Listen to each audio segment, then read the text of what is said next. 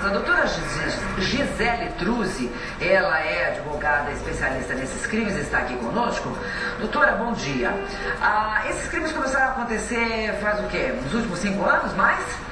Por aí, né? Exatamente com o surgimento da internet, já começou a proliferar os crimes informáticos, mas esse foi intensificado nos últimos quatro, cinco anos. E aí vocês também, advogados, passaram a se especializar assunto, que também não, não havia, aliás, nós não temos uma legislação específica, né? Não, é, na verdade nós temos várias, é, vários ordenamentos jurídicos, no caso, nosso Código Criminal já se aplica grande parte, a maioria dos crimes que são cometidos pela internet hoje. Há apenas algumas condutas que necessitam de uma, de uma tipificação específica, né, de uma lei específica, e nesse momento está tramitando um projeto de lei do senador Eduardo Esqueleto, é, com lei entrando em vigor, é, vai acabar essa lacuna em relação a determinados crimes. Certo. E aí depois até eu quero perguntar para a doutora, que isso acontece com famosos, que a gente fica sabendo que divulga, mas acontece todos os dias com centenas, com centenas. de anônimos, né? né? E, e, principalmente por vingança, é, mas aí, que coloca, né? Mas aí consegue é, se chegar ao autor, é, consegue se é, punir essa pessoa fez isso? Sim, é, é possível. É, todo computador conectado à internet possui um número de IP, que seria a identidade física da máquina.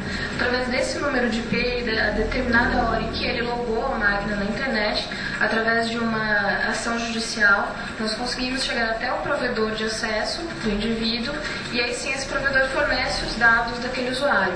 Então nós conseguimos, de certa forma, judicialmente, com a ação, identificar aquela pessoa que cometeu aquele crime.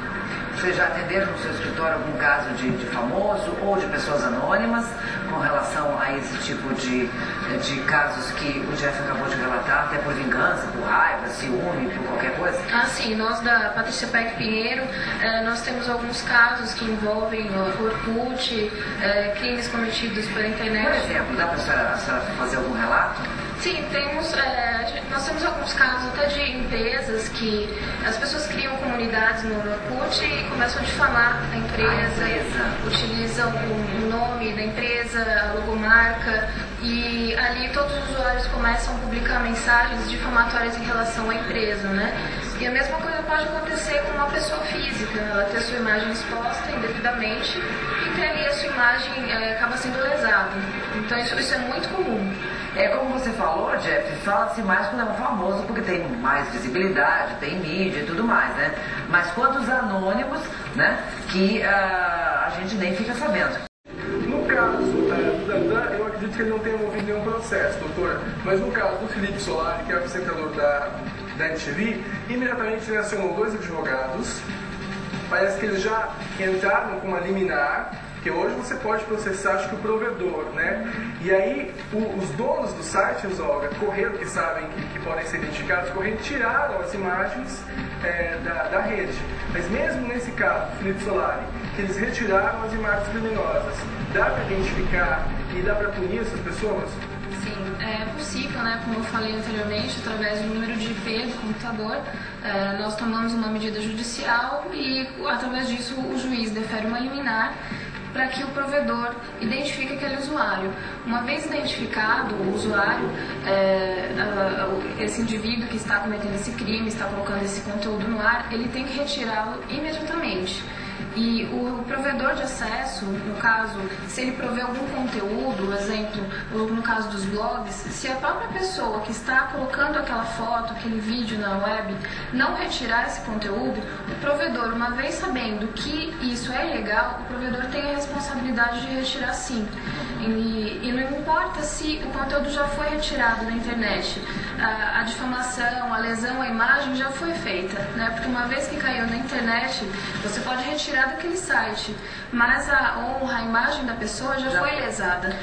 Um grande problema hoje em dia é que qualquer pessoa é virou paparazzo, né? Você pega uma câmera uma filmadora, né? Você está vendo um artista, você vai lá, faz uma imagem ou faz algumas fotos e joga na internet. E aí, às vezes, a foto pode ser, eh, ser mal interpretada a partir é, do texto que você coloca, da legenda que você coloca.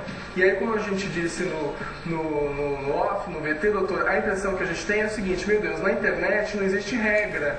É realmente uma terra de ninguém.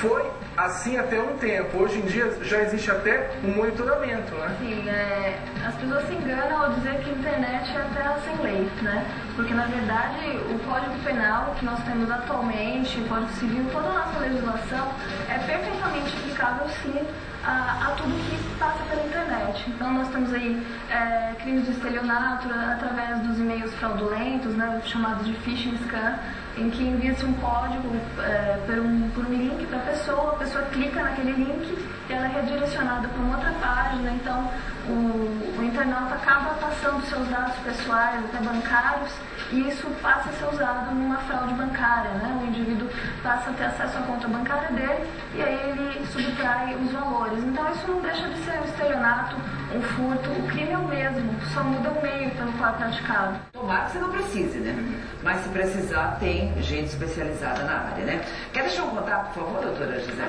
Tem o site é, www.pppadvogados.com.br. Obrigada por ter vindo, tá?